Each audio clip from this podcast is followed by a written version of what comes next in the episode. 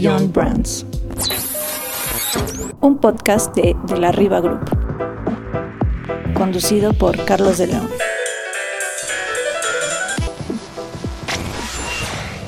Hola, bienvenidos. ¿Cómo están todos? Eh, esta es nuestra primera entrega piloto de este nuevo programa, podcast de, de la Riva Group que llamamos Beyond Brands.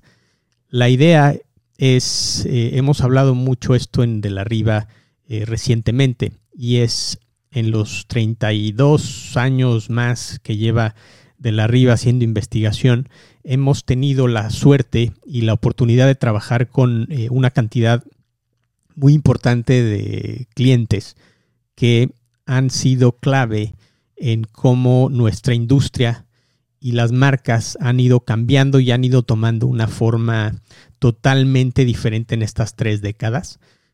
Lo que ha pasado en la última década en cambios ha sido extraordinario por temas tecnológicos y de innovación.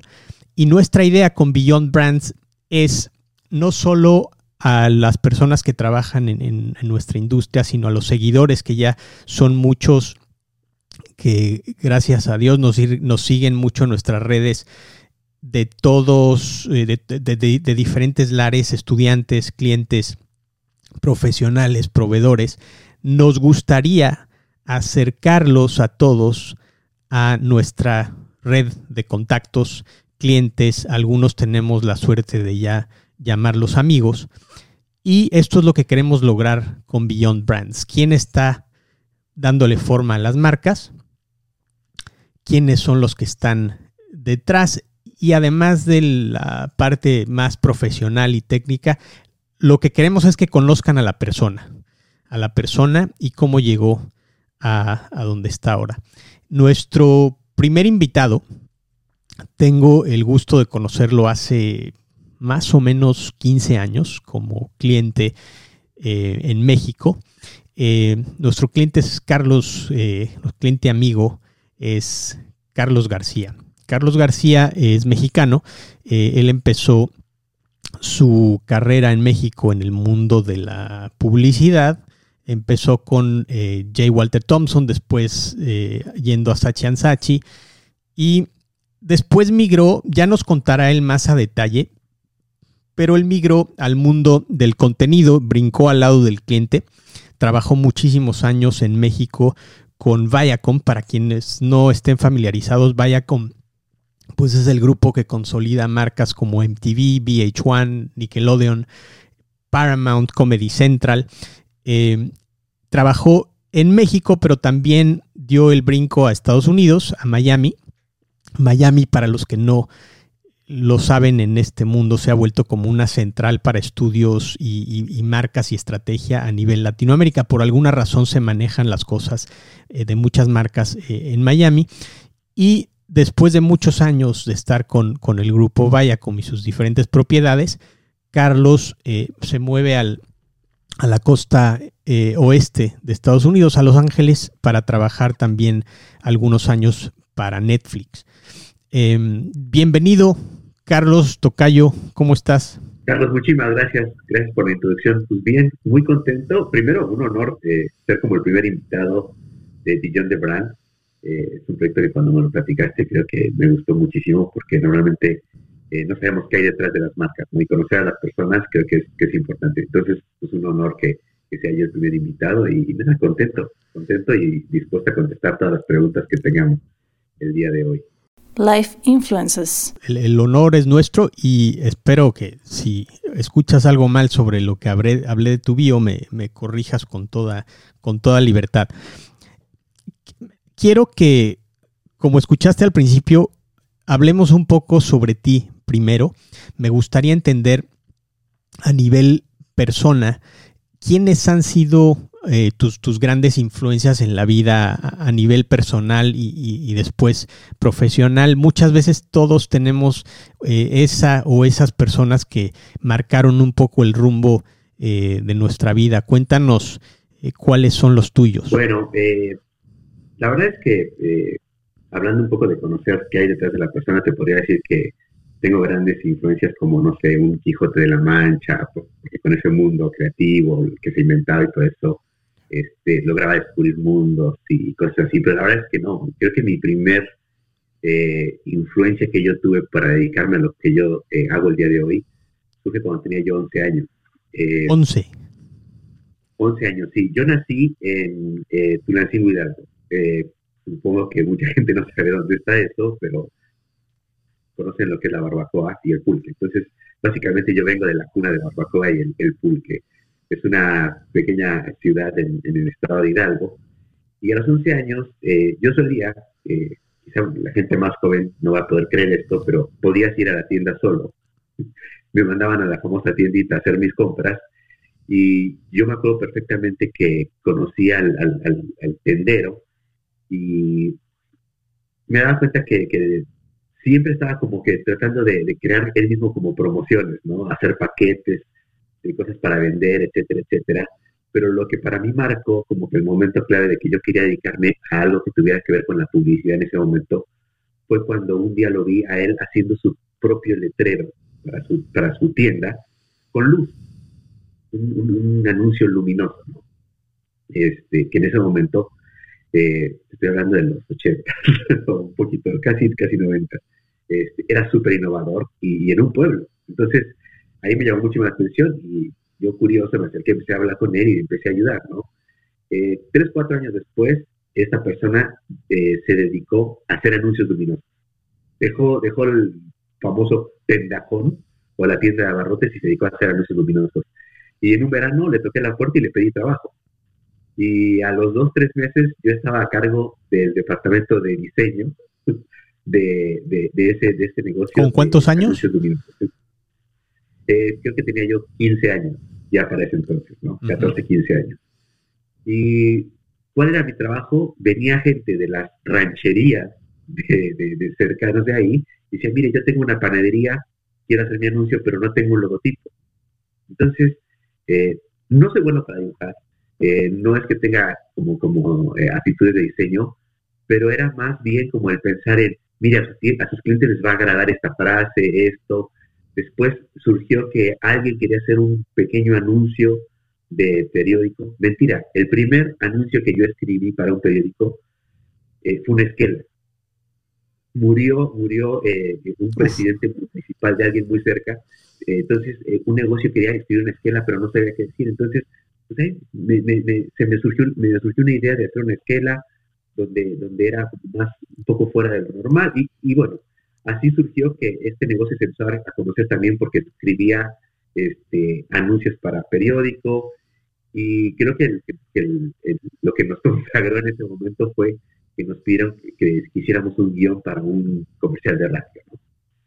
ahí me di cuenta que yo me quería dedicar a algo de la publicidad.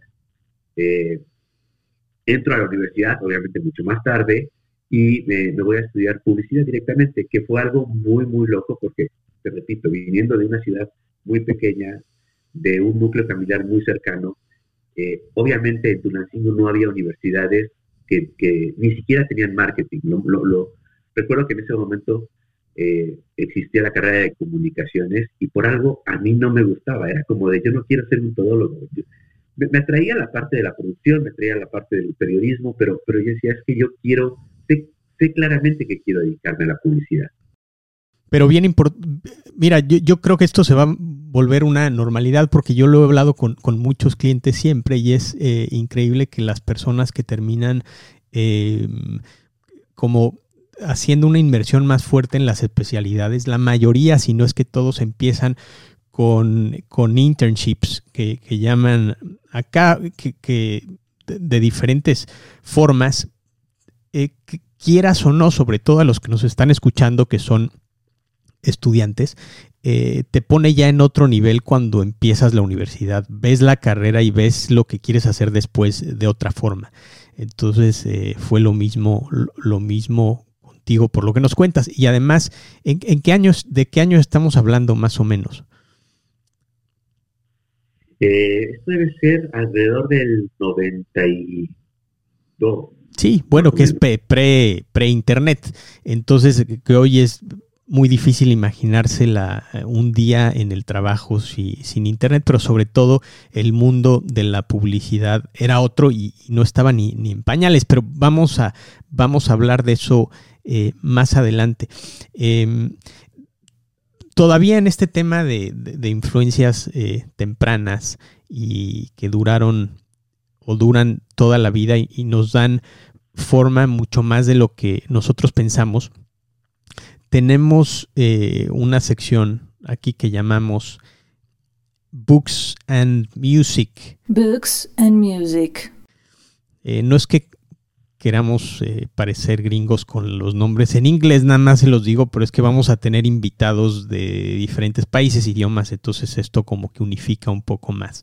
Hablando de Books and Music, la idea es entender un poco más qué te ha influido por el, mundo de la música, ¿Qué, qué, música escuchas, qué música escuchabas cuando estabas empezando, eh, qué libros te han marcado, qué libros los tienes guardados con especial cariño y los sigues utilizando. Pueden ser libros de temas eh, generales o de temas profesionales, pero como sabemos hay, muchos estudios que han eh, demostrado cómo estas influencias musicales y literarias terminan dándonos un, una, moldeándonos de una forma muy fuerte. Cuéntanos. Sí, eso es muy loco porque, eh, bueno, a ver, en cuanto a qué música escucho, eh, con excepción de reggaetón, creo que escucho casi cualquier tipo de música. Pero lo más loco es que eh, yo checando, la última vez que chequé como que lo, lo, lo que escuché en Spotify durante este año, eh, es impresionante que lo que más escuché es eh, bossa nova, eh, heavy metal y bolero. Ok. Para haber trabajado en MTV y, con VH1, ya, ya te estás catalogando ahí un poco sobre cómo, cómo te has movido entre canales. exactamente, exactamente.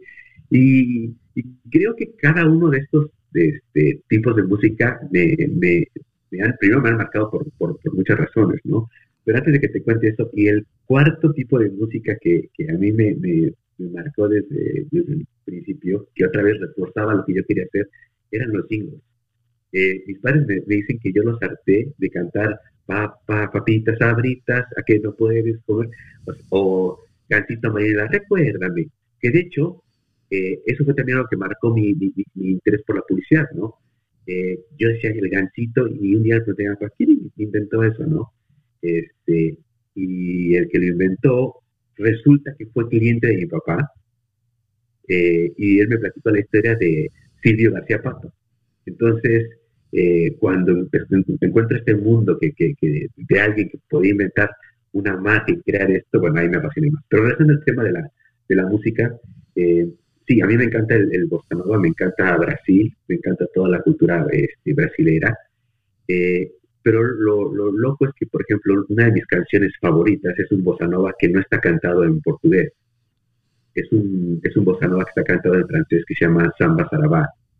Para todos los fanáticos o los cinéfilos, este, seguramente conocen una película que se llama Un hombre y una mujer, eh, donde es la, obviamente una historia de amor, sí, me, me, confieso romántico, eh, una película totalmente en blanco y negro, donde es la de un piloto de autos que me parece que corre rallies y corre eh, Le Mans, y de repente el tipo se enamora muchísimo y para llegar de una carrera a donde estaba la mujer, se va en el auto de carreras a encontrarse con, con el amor de su vida, ¿no?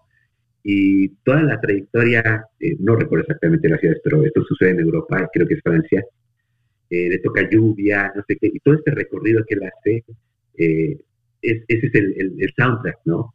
Este, y, bueno, eh, para mí me, me, encantó esa, esa, esa, canción. Y otra vez, era el tema de poder, si tú ves la escena sin la música, no te dice nada, pero la escena con la música te dice todo, ¿no? Entonces, este, para mí se convirtió como, como en, un, en un icono de las cosas que más me gustan, ¿no? Y me pasó exactamente lo mismo con el tema de la película Cinema Paradiso. Que si me preguntas cuál es mi película favorita, lejos, Cinema Paradiso. Y la podría seguir viendo el día que la que descubrí que la tenía en Netflix. eh, me puse muy contento porque yo la tenía originalmente en, DVD y después me di cuenta que no tengo hoy en día ningún device donde yo pueda poner un DVD, ¿no? Este, pero igual lo mismo, ¿no? Eh, es, es, es, todo eso que se logra con, con, la música y la mezcla de imágenes para mí me, me, me, enloqueció, ¿no? Entonces, en cuanto a música y en cuanto a películas, creo que son, son, un tipo de películas que me gustan. Ahora, eh, otra película que, que me marcó, y no estoy seguro que sea el nombre correcto, pero en español me parece que era Lo que las mujeres quieren. Eh, creo que era Mel Gibson el que lo hacía, que él es publicista. Sí, sí, me acuerdo. Sí esa película terminó, o, creo que cerró para mí, el decir, sí quiero dedicarme a la publicidad, pero quiero más bien dedicarme a entender al consumidor. Eh, porque e, esa parte de ser mujer o, pensar como mujer por un día y que lo hizo entender y le abrió todo el mundo es, debe haber una profesión que, que, que, que sea, que, sea justamente esto. Debe haber alguien que se dedique a entender a las personas para facilitar el mundo, el mundo publicitario, ¿no? Y ahí fue donde ya volqué todo mi interés, no solo a la publicidad, pero sí un poco a entender este, mucho más al, consumidor, ¿no? ¿Qué libros, qué libros tienes en la mente? Eh, el Principito, mi libro favorito. Eh, y algo que leí, que leí últimamente que se puede convertir en uno de mis libros favoritos es el, se llama The Originals. Eh, de verdad lo recomiendo muchísimo. Este, el autor es Adam Grant ¿Cómo llegué a este libro? Eh, yo, era, yo soy muy fan de Malcolm Gladwell, el autor de Outliers y de, Tipping Point. Y cuando me di cuenta que Malcolm Gladwell, eh, llegué a este libro por dos razones. Una es, Malcolm hizo un comentario sobre el autor de este libro, que se llama Adam Grant, y ahí me llamó la atención, ¿no? Porque alguien que ya admira como escritor, hablando de otro escritor, me llamó muchísimo la atención. Y la otra es eh, cuando paso, y que eso sí, lo, vamos a hablar seguramente después, de la vida corporativa a emprender mi propio desarrollo, eh, yo quería tener, número uno, eh, motivación. Porque es muy fuerte encontrarse con este mundo y decía, yo tengo que entender eh, a lo que me estoy enfrentando y necesito ver cómo gente que ha pasado por lo que yo he pasado piensa, ¿no? Entonces, de Original es un libro que a mí me, gusta mucho, me marcó y que de verdad lo recomiendo porque es muy actual, que básicamente te habla de cómo hacer de situaciones adversas una oportunidad, ¿no? Y de una forma muy, muy, muy, muy coloquial, te, te, te, enfrenta a ese mundo donde la creatividad es lo más importante que, que el, enlace más importante que tiene cualquier persona que se dedica a lo que nos, nos dedicamos nosotros y que no necesariamente uno tiene que estar siempre con el radar de qué es lo que el consumidor quiere, sino es detectar necesidades o detectar momentos y oportunidades donde tú puedas tener una necesidad. Y eso, suena muy, muy trivial, pero este libro te, plantea eh, muchos ejemplos, ¿no? Entonces recomiendo muchísimo ese libro. Y también de este mismo autor hay muchos libros de nuevos, este, culturas de, nuevas culturas de trabajo, donde te habla si es correcto o no el tener eh, áreas de juego dentro de la oficina o no, el tema de si existe el, balance entre vida personal y vida de trabajo. Este autor, por ejemplo, no cree en eso. Él, dice que, es una gran mentira porque cuando estás descansando estás pensando en, estoy en mi tiempo de descanso y lo haces como, como, una manera de consciente, entonces ya te generaste un trabajo. ¿no? Eh, es muy, muy interesante, eh, les recomiendo que lo, que lo lean.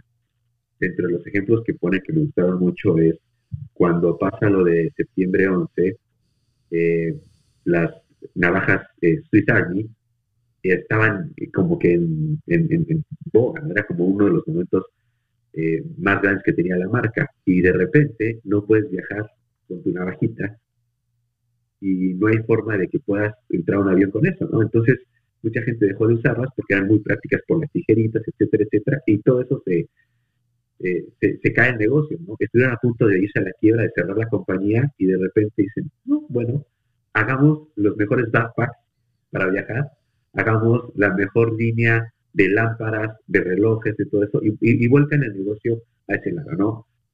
Hoy en día te lo platico y dicen, bueno, obvio, pero era una compañía que su especialidad era hacer navajas, este, y que, que, su posicionamiento era por el producto y no necesariamente por la, por la marca, ¿no? Entonces, ese tipo de, ejemplos este, Con ese ejemplo, quiero pasar a la siguiente sección, que es donde nos enfocamos más en tu carrera y es un gran ejemplo porque es lo que tú viviste, lo que tú viviste en tu industria. Yo creo que hemos, yo en, mi carrera he tenido la suerte de trabajar con prácticamente casi todas las industrias que generan marcas, contenido, publicidad y a nivel industria, a nivel cliente, creo que el consumo de contenidos ha vivido un cambio tan radical como ninguna otra. Es más bien es esta industria la que ha impactado mucho a otras marcas. Lo que tú ponías de ejemplo de cómo las navajitas suizas tuvieron que reinventarse. Lo hemos visto en la publicidad, en la televisión, en los canales de televisión y contenido tradicional, cómo son barcos que se están hundiendo o que se volvieron cohetes, ¿no? Tú viviste una época en donde el consumo de televisión tradicional, cómo se vende la publicidad, cómo se monetiza la publicidad, los famosos ratings que hoy no existen. Si te lo hubieran dicho a ti cuando estabas en Sachi eh, o cuando empezabas en MTV, no lo creerías. Entonces creo que tú como, como cliente pudiste vivir un cambio eh, envidiable en realidad porque estuviste en los dos lados, viviste el consumo de televisión tradicional, el consumo de televisión por cable de paga y después lo que hoy conocemos como las famosas plataformas digitales que son los reyes del juego hoy. Entonces me gustaría un poco eh, y entre este cambio de tu carrera también se vivió un cambio importante que te fuiste de, de México a Estados Unidos y viviste todo esto eh, en paralelo. Me gustaría, que yo sé que podríamos hablar 12 horas del tema, pero me gustaría que nos contaras un poco cómo resumirías tu experiencia en donde algo ha cambiado tan, tan, tan radicalmente. Career. Mira, eh, obviamente, como, como tú dices, yo, yo vengo de un mundo donde, eh, imagínate que nuestro currency eran TRPs, ¿no? Los, famosos eh, ratings, ¿no? Eh, que cuando hacíamos la planeación nos imaginábamos una bolsita de ratings y decíamos, esto es lo que tenemos que comprar y, este, y esto es lo que el número de personas que tenemos que alcanzar, eh, estas son las características, los más osados, innovábamos con, no solamente hablemos de ratings y de un demográfico, también empecemos a hablar de, este, del, del perfil que tiene el programa, etcétera, etcétera, a pasar ahora a publicidad totalmente el famoso Connected TV, ¿no? Que no importa quién sea, no importa tu edad, no importa tu demográfico, no importa tu nivel económico, importa lo que tú consumes, importa lo que tú buscaste, importa los intereses que tienes. Que un poco era lo que antes se, insistíamos o seguimos insistiendo con clientes un poco más residuales sobre la importancia de la segmentación por estilos de vida, que después se fue sofisticando a tal nivel que hoy es lo que eh, es, eh, vemos más en, temas de Big, Data. Exactamente. Que, y, ese es otro gran ejemplo, ¿no? Que pasamos de esta, esas ganas de encasillar, de poner cajitas en el consumidor, porque estratégicamente es mucho más fácil comunicar a, una tribu, a un segmento este, o a un perfil y no, no ver al consumidor como alguien libre que hoy puede ser tu consumidor, hoy lo puedes alcanzar cuando tiene una necesidad de papel higiénico, pero mañana lo puedes alcanzar a la misma persona cuando tiene necesidad de comprar quizá el producto tecnológico más sofisticado del mundo, es la misma persona, que quizá en, un, en, un, en una segmentación no hubiera quedado en el mismo lugar, ¿no? Entonces, este, Creo que eso fue lo, más importante. Eh, personalmente, creo que para mí eh, fue eh, el adaptarse a eso y sentirse cómodo todos los días con algo nuevo, sentirse cómodo con lo incómodo. Porque lo más fácil es enamorarse de un, de un concepto, lo que decíamos de la segmentación, y decir, quiero, quiero quedarme con eso, ¿no? Entonces, para mí ese fue ese shock, ¿no? Ese, ese shock que tenía yo entre tener discusiones con, con, gente de ratings y hablar de los samples y todo eso, a irme a un mundo donde no existe el sample, porque el número que tengo o la información que tengo viene directamente del usuario, viene directamente del consumidor. Y en dos o tres dimensiones, ¿no? Una es lo que hace directamente, que es lo que ve, eh, cuántas veces hace clic entre subtítulos y, y closed caption, cuántas veces busca por eh, género y cuántas veces busca directamente por lo más visto, etcétera, etcétera. Todo, todo esto que tiene que ver con, lo que, con lo comportamental, ¿no? Pero por otro lado también lo que habla.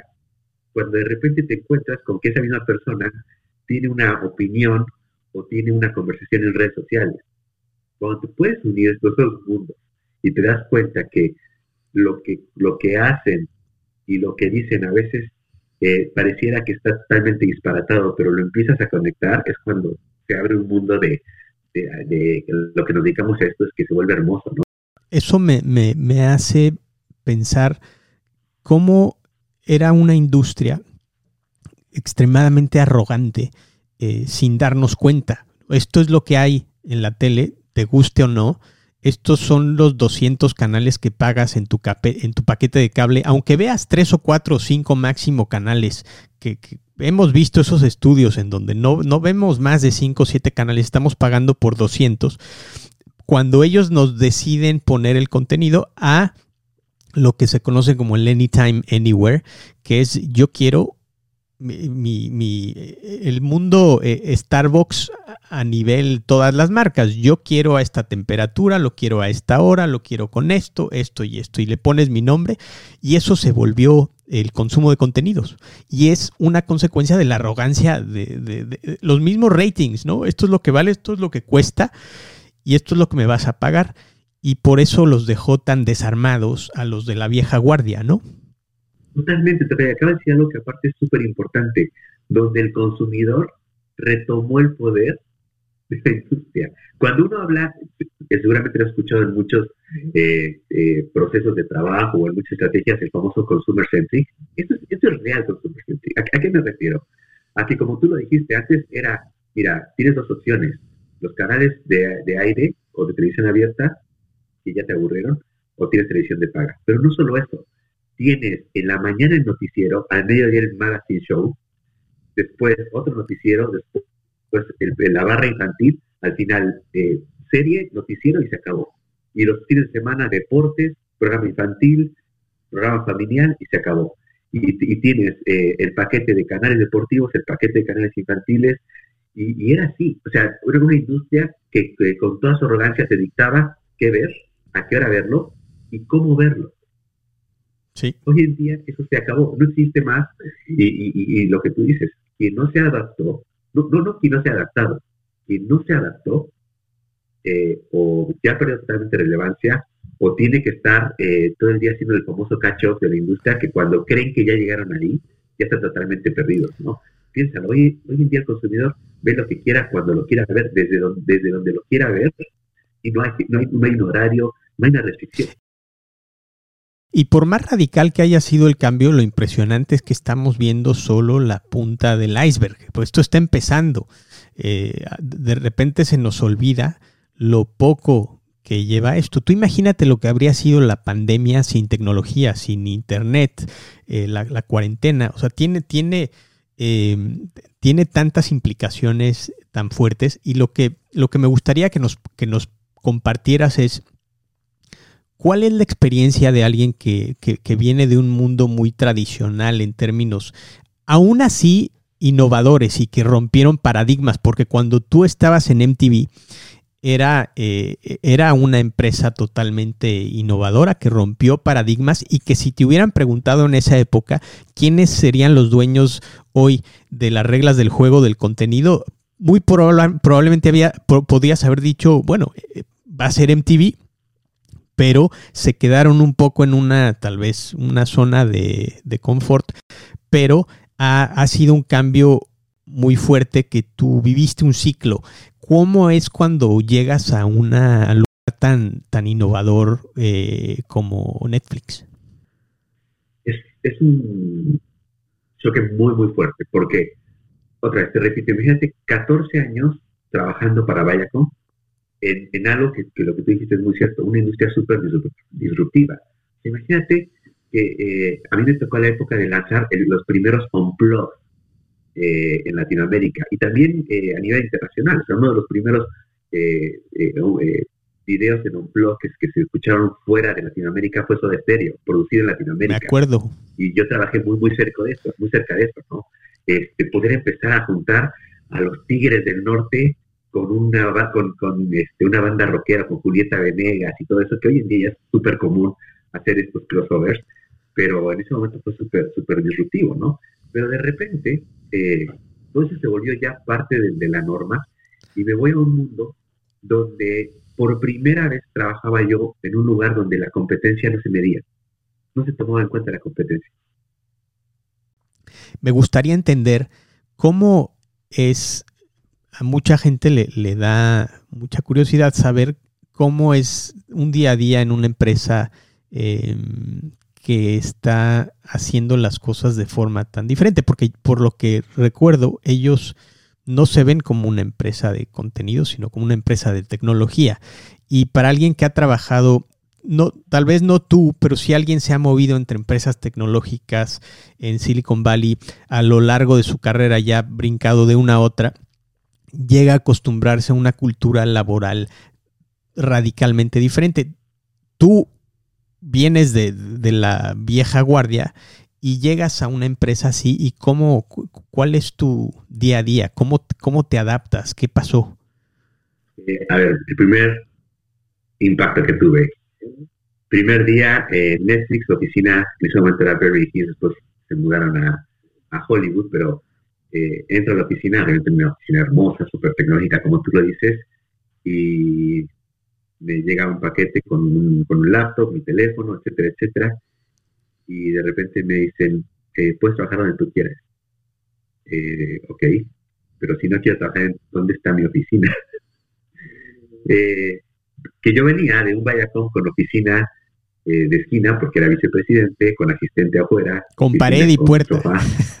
con pared, no solamente pared y puerta, oficina en esquina. Con ventanas con ventanas, sofá, una pequeña heladera y un asistente, ¿no?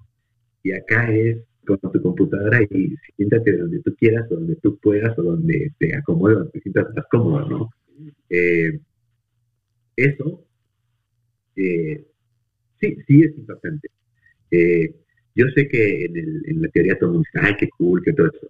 Es, y, sí es súper productivo y sí mejora mucho los, los, los procesos y los flujos de comunicación internos y todo eso pero fue muy, muy, muy impactante para mí y me tuve que adaptar. Pero creo que la parte más, más impactante, lo, lo más difícil, fue cuando eh, por primera vez eh, iba a arrancar un, proyecto, tenía ya listo el presupuesto y todo eso, y dije, ok, listo, voy a hablar con eh, la persona que lidera el equipo a nivel mundial para que me dé luz verde con esto, ¿no? Y voy, le presento todo el proyecto, de hecho, como que creo que trabajé toda una noche con, esta gran presentación, etcétera, etcétera. Llego, le presento el proyecto, dice, todo bien, solo tengo una pregunta.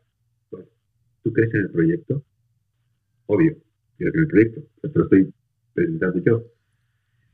Piénsalo bien, creo que tienes que reajustar algunas cosas. ¿Qué cosas?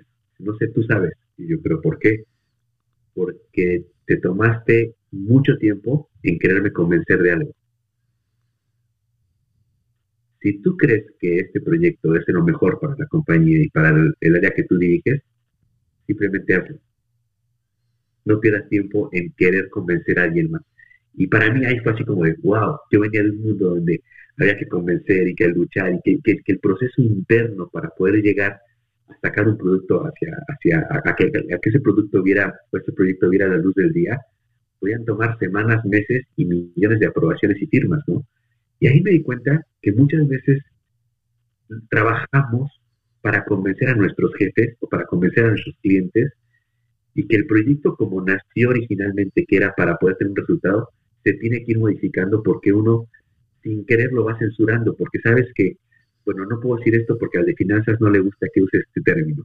Y no puedo eh, decir etnográfico porque al de marketing... Que el objetivo del proyecto va perdiendo foco por la burocracia, en lugar de no perder la, la visión de la foto completa. Exactamente. Entonces, este concepto de que eh, gonna get fast es real. O sea, es, hazlo. Si, si tú, arrancaste con ese proyecto porque tienes una necesidad, hazlo, ¿no? Entonces, el que no hubiera un proceso de aprobación, el que no hubiera una persona que me tuviera que aprobar lo que yo había propuesto. ¿Y sabes qué pasó? Honestamente, que mi proyecto no era el mejor. que esa primera propuesta que yo llevé no era lo ideal, porque ni en mi cabeza era, quiero probar que el proyecto que voy a llevar es el mejor proyecto que se ha hecho en esta compañía. Y no necesariamente iba yo a venir con, con, con, mucho conocimiento. Y eso te lo digo francamente, ¿no? Porque todo el mundo deberíamos de trabajar para tener el mejor conocimiento, ¿no? Este, pero la realidad es que nos autocensuramos o nos vamos poniendo estos bloqueos por lo que vivimos todos los días. Pero también esto, esto que acabas de contar va de la mano con el, el miedo que se tiene en México, en Latinoamérica, a fallar y se ha escrito mucho sobre los aprendizajes y los fallos eh, en el mundo de Silicon Valley, de la tecnología, como no hay fracasos y no hay lecciones eh, aprendidas para llevarte al siguiente proyecto y cómo no, eh, no el miedo a fallar no es una limitante en estas empresas, al contrario, quieren promover el tratar, el tratar para moverse y, seguir adelante, que esto no sea una, un ancla eh, de lo que se habla, de hecho, en el libro de México Emergente de, la Riva, que esto es, esto es un, una cadena, un ancla en, culturas más eh, latinoamericanas y que la cultura de Silicon Valley ha logrado darle la vuelta, ¿no? Pero imagínate que el concepto de aprobación ya te lo dice todo. O sea, no, no es como, no vas a ir a buscar en tu superior un partnership en que vaya contigo en ese proyecto, vas a buscar una aprobación. Si vas a buscar una aprobación es porque tienes que mostrar que, que, no puedes fallar, ¿no? O sea, eso me parece que ya en cuanto a cuanto concepto está mal, ¿no? Eh, y aunado a esto, eh, me encuentro con el concepto que Netflix lo tiene muy, muy marcado, pero también lo tiene un Google, un Facebook, un Apple, este famoso freedom of responsibility, que significa la libertad de, tienes que ser responsable con las libertades que tienes, ¿no? Y, básicamente ese es un concepto que en Latinoamérica y en México creo que nos cuesta mucho trabajo. Y, y, en muchas compañías el tener libertad de decisión, no todo el mundo sabe manejar. Sí, porque no, no, no es, no es una no es aventarse a lo irresponsable, es creo que va de la mano intentar innovar, no bloquearse con burocracia, pero al mismo tiempo el famoso accountability. Tú lo que estás haciendo, te estás dando cuenta que tú crees en eso, crees que va a ayudar al proyecto, pero sobre todo va a ayudar al negocio, va a ayudar al negocio. Y si estás haciendo algo que perjudica al negocio, entonces ahí sí, sí hay un problema, pero todo lo que haces tiene que ver hacia al final la rentabilidad, el profitability, ¿no? Claro. No, y además, ¿sabes qué es lo que es muy importante? Es que, ok, internamente te puedes adaptar a eso. Tú te puedes adaptar al, tomar decisiones responsables, a cambiar de rumbo a la mitad de un proyecto porque te diste cuenta que conforme ibas avanzando el proyecto no era la dirección correcta y lo puedes cambiar, cuando muchas veces en una compañía tradicional dices, no, no, no lo voy a cancelar, no lo voy a cambiar, porque ya me aprobaron el, presupuesto, porque estuve buscando esto por mucho tiempo y además eh, voy a quedar mal si yo hoy en día vengo a contradecir mi idea, ¿no?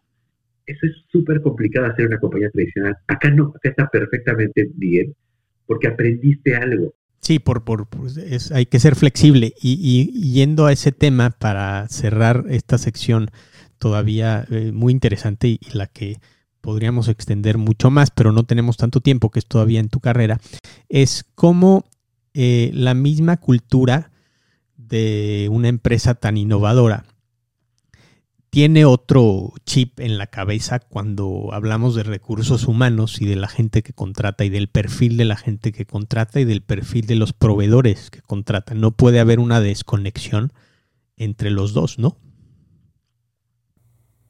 Totalmente. Eh, y, una cosa que decías, ¿no? La flexibilidad. Yo no lo llamo flexibilidad porque flexibilidad eso es como que algo que hace así, pero regresa. Yo lo llamo adaptabilidad. Algo que sea capaz de adaptarse. Eh, y creo que eso es lo que, hay que trabajar todo el mundo. Resiliencia y, y, y cómo eh, estos conceptos se hablan mucho, se usan de más creo que por posicionamiento de empresas cuando no se viven creo que una empresa de verdad líder e innovadora, tú lo respiras en todo, tú lo respiras con la gente que trabajas, gente de la que aprendes muchísimo, me imagino, eh, gente con la que probablemente nunca habrías trabajado si te mantuvieras en una industria muy tradicional. Eh, ¿cómo, ¿Cómo fue la diversidad de backgrounds eh, que te encontraste con tus colegas? Mira, muy, muy grande y, la, y algo que, creo que fue lo, que más marcó eh, mi relación con, la gente dentro de, Netflix fue que todo el mundo tenía una opinión al mismo nivel. Y eso realmente pasa. O sea, el tema de las jerarquías eh, solamente existen para el nivel de experiencia que agregas a un proyecto, no al nivel de control que agregas a un proyecto. Interesante. Yo como, como, como líder de, una, de, un, área, mi, mi responsabilidad era agregar mi conocimiento y contribuir eso, no limitar, no delegar, no dirigir, no, no, no, era, era es el contrario, es de acuerdo a, tu posición, es, es, es, el nivel de, eh, como le llaman, eh, qué tan aditivo podría ser a un, a un, a un proyecto, ¿no? Y la otra es que todo es un mundo abierto. Y cuando te digo un mundo abierto es, no hay archivos, no hay eh, que mi servidor, que quién tiene derecho a ver este archivo, quién no. Eh, directamente es, todo se maneja en una plataforma Google, que es eh, documentos colaborativos, y tú puedes entrar a ver cualquier documento que se haya generado en la compañía de cualquier área. Y no solo eso, tú puedes revisar el documento y hacer algún comentario de yo no creo en esto, o sí creo en esto, o por qué, y la gente tiene la libertad no la responsabilidad ni la obligación, la libertad de responderte eh, y, de darte más contexto sobre, sobre, sobre tu pregunta. Entonces, eh, eso es impresionante y sí te marca la vida porque hoy en día, después de Netflix, yo muchas cosas las hago así. Hoy, hoy en día mi computadora es esta, pero yo puedo trabajar en cualquier computadora porque ya no vivo con archivos, ¿no? Número uno. Y número dos, eh, el tema de la transparencia la vives tanto que ya no puedes trabajar de otra forma. ¿Cuántos años llevas en, en Estados Unidos? 15 años, 16 años voy a cumplir. ¿Y qué onda con, con eso? Eh, o, o, sea, los, ¿cómo, ¿cómo podrías decir que, mira, yo con la gente eh, que he interactuado acá en Estados Unidos, para los que tal vez no, no están tan, tan cercanos a esto en, en, nuestro mundo, vienes a Estados Unidos para trabajar en el mundo local, en el mundo de Estados Unidos, llámalo con mercado general americano, con hispanos eh, en Chicago, Los Ángeles, Nueva York, o eh, trabajas para Latinoamérica, vives en, hablando en español en Miami y todo el mundo alrededor de Miami es Latinoamérica, porque si no fuera por, por, por la visa, el pasaporte para entrar, en Miami se te olvida que estás eh, en Estados Unidos. Tú viviste las dos, tú viviste estar en, Miami trabajando para Latinoamérica y en Los Ángeles eh, con Latinoamérica y Estados Unidos y ahora un poco también con, el mercado general. Cuéntanos cómo, cómo has vivido esto.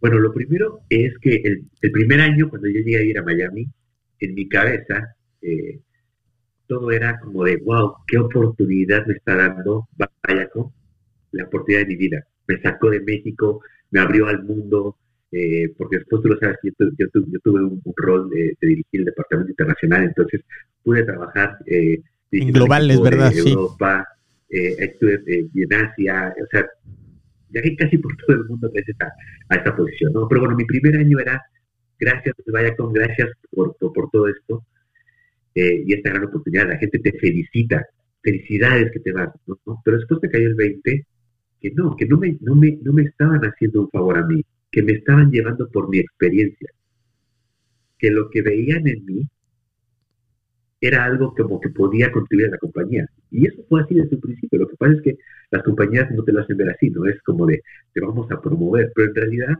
lo que, lo que, lo que te cae en la cabeza o lo que a mí me cayó en la cabeza es, no, yo estoy aquí por la capacidad que tengo y por lo que puedo darle a la compañía, ¿no? Y te voy a hablar un poco del mercado latinoamericano y lo, lo bien que se puede trabajar en México, que se quiere replicar en otros países. Eso, eso de ahí como que me, me, me, encantó el, el, sentir, ok, yo estoy aquí por todo lo que yo aprendí en México, por todo lo que sé de mi país, que lo podemos aplicar. Le puedo enseñar a esta compañía de gringos cómo hablarle a mi gente. Y también cómo lo podemos reproducir en Colombia, en Argentina, en Brasil, etcétera, etcétera, ¿no? Y cuando logré... Sin catalogar también, porque también lo que aprendes es... Eh, se tiende a mexicanizar mucho al resto de los países, pero aquí lo que aprendes es justo a entender las grandes diferencias. Eh, por eso siempre decimos, oigan, los latinos son 53 millones en Estados Unidos, no puedes catalogar a 53 millones con una etiqueta, ¿no? Que, que hay una unidad por el idioma pero hay diferencias muy marcadas a nivel estrategia que tú viviste con Colombia, con Brasil, con Perú, eh, Perú, que, es increíble lo que, lo, que ha ido evolucionando, con Chile, con Argentina, con México. Es, es una diversidad que le, aporta mucha riqueza a este país. Definitivamente, y, creo que esa parte de poder salir de tu país, de tu cultura, eh, seguir trabajando para ese mercado, pero ya con otro contexto, y ser como que el, interlocutor entre una cultura americana y una cultura regional te abre, la, te abre la mente para decir, ok, ahora voy a hacer el portrait del colombiano, ahora del argentino, ahora del chileno, ahora del peruano, y no necesariamente los catalogas como, como, como una, una, misma cosa, ¿no? Entonces, este, para mí ahí el, mundo el mundo cambió y, y, más allá de decir qué gran oportunidad, que obviamente siempre estoy muy agradecido, es eh, qué bueno que vieron todo lo que yo le puedo traer a esta compañía, ¿no? Entonces, eh, y sí, salgo de Miami, me vengo a, California y es otro mundo, ¿no? Porque ahora conocí a todos latinoamericanos, pero que viven acá, ¿no?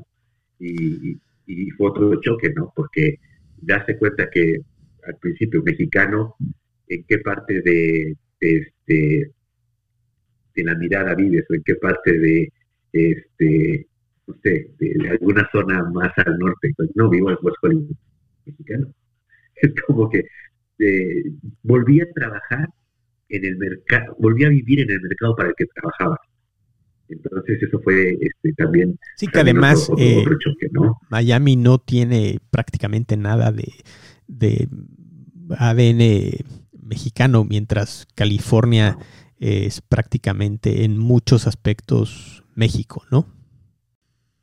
Sí, y eso obviamente da para que hablemos muchísimo, ¿no? Pero, pero es súper eh, choqueante el, darte cuenta que trabajas para un, o que, tienes que hablarle a una comunidad de hispanos, y cuando hablas sobre todo de la comunidad mexicana y hispana, que no conocen México, y que por un lado tú sí lo conoces, y, y tienes este conflicto, ¿no? Entonces decir, ok, lo que yo como persona soy, me lo quito a un lado y me voy a meter en la cultura, ¿no? Y, entiendes por qué dicen la tequila, la troca, eh, por qué el tema de jugar a la lotería, cómo se juega acá, eh, no sé, millones de cosas que, otra vez, volviendo a lo que nos dedicamos, es impresionante cómo la gente responde a diferentes estímulos y a diferentes, de acuerdo a sus necesidades, ¿no? Y no hay que ser, no hay, no hay este que ser tan radical en, en hablar de estas diferencias, hay que, hay que aceptarlas, hay que, hay que, hay, hay que eh, practicarlas y, darte cuenta que muchas veces criticamos y cancelamos mucho sin entender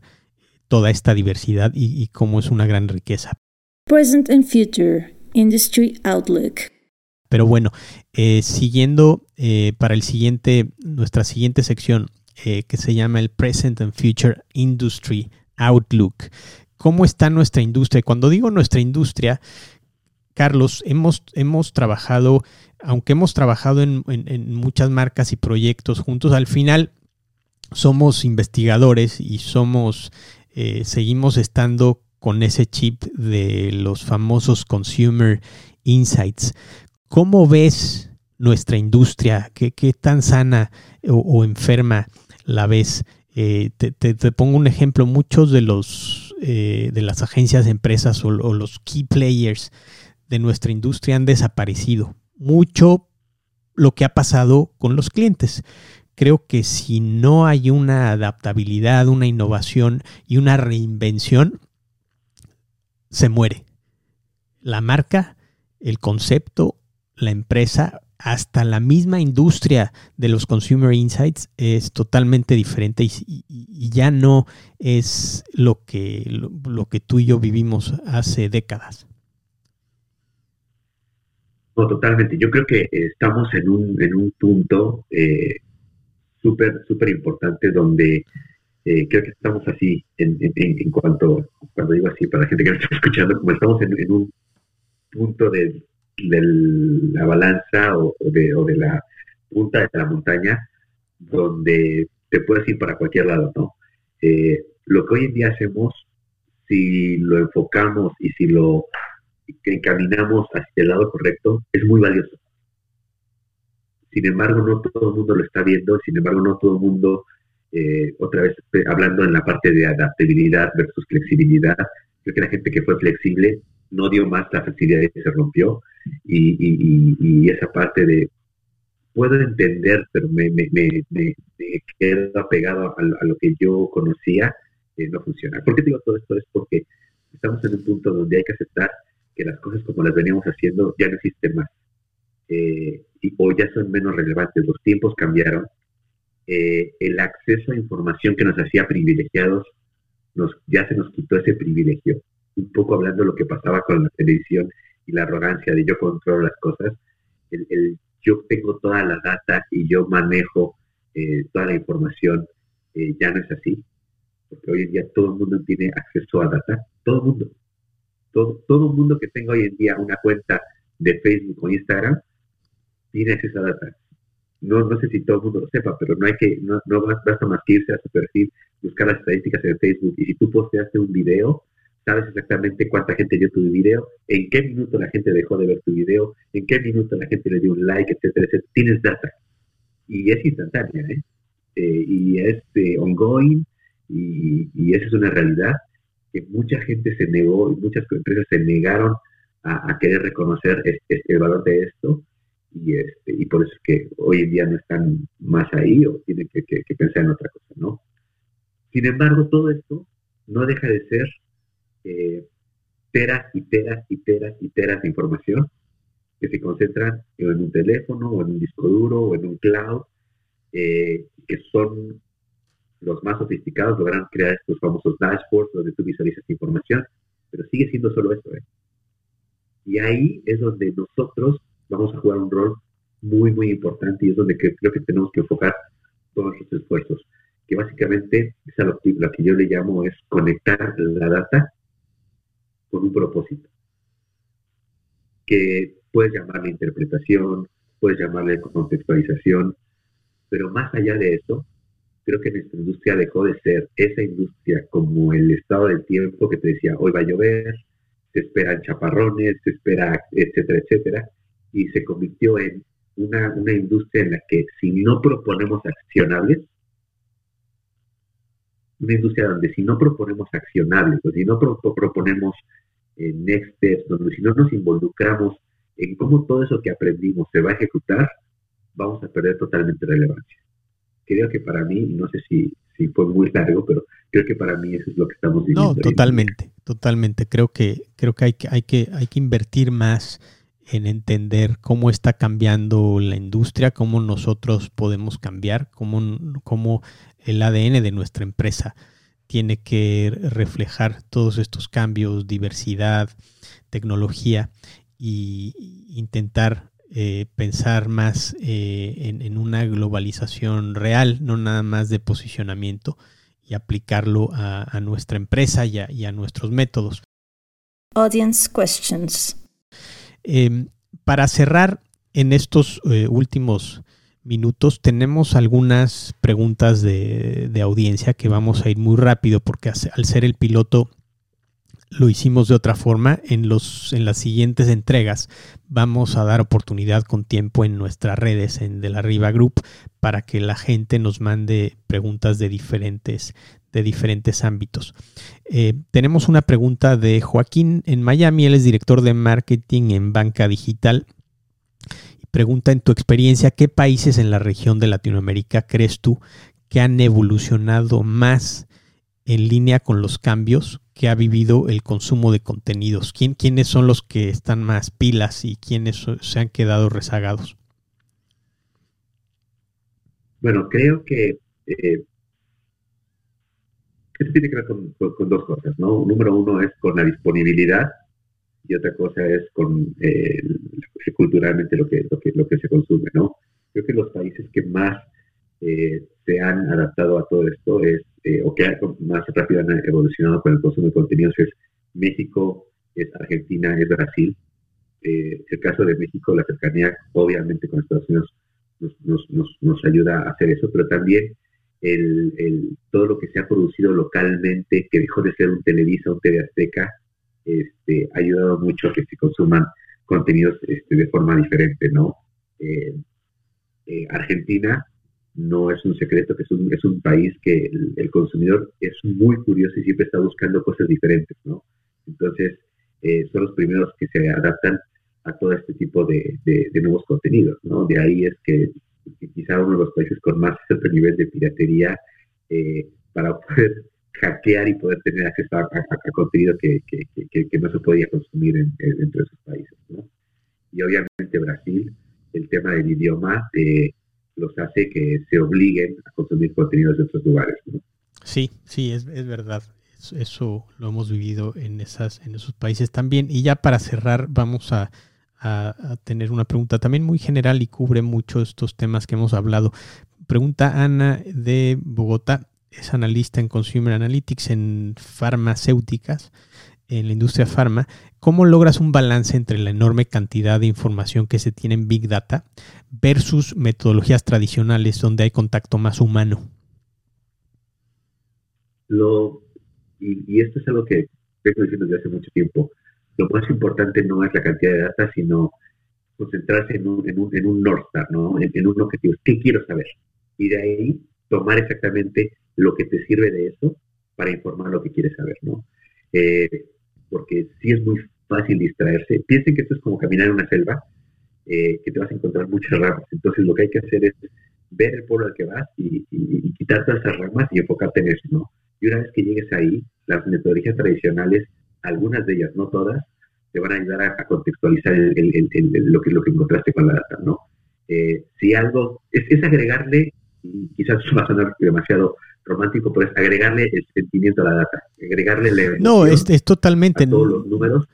De hecho, es, es impresionante cómo al mismo tiempo en donde se habla de tantos avances tecnológicos, se está hablando con la misma fuerza de humanización es, es, es, es algo que, que, no hay que perder, que hace falta y que marca una diferencia.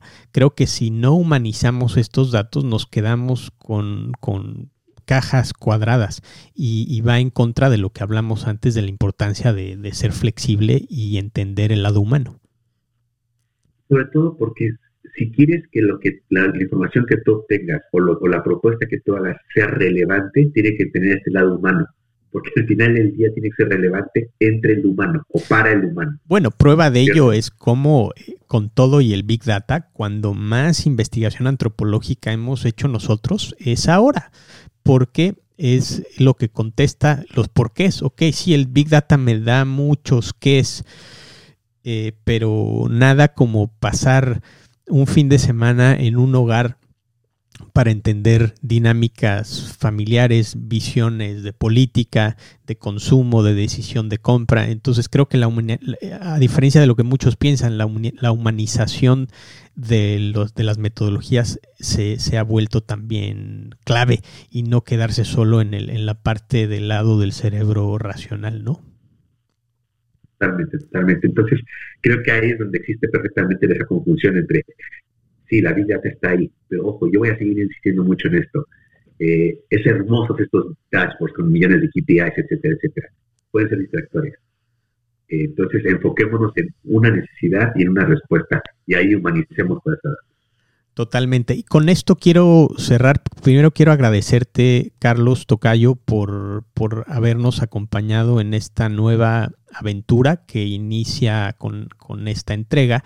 Ha sido un programa eh, que se fue volando el tiempo, eso siempre es buena señal. Nos gustaría tener más tiempo. Seguramente hablaremos en otra ocasión. Si hacemos esto, ah, lo abrimos de, de, entrevistas a paneles. Vamos a ver cómo vamos jugando con esto, pero queremos agradecerte y agradecerle a la audiencia por escuchar Beyond Brands. Queremos traerles muchas más de estas entrevistas para que esperemos los acerquen y les den una visión o un insight, una mirada profunda que antes pues no tenían. Gracias, Carlos. Muchísimas gracias y otras veces porque ustedes siempre han sido como muy innovadores y esto es una muestra más. Feliz y un honor otra vez de participar en este piloto. Muchas gracias.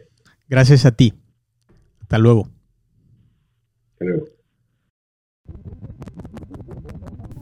De la Riva Group presentó Beyond Brands, conducido por Carlos de León.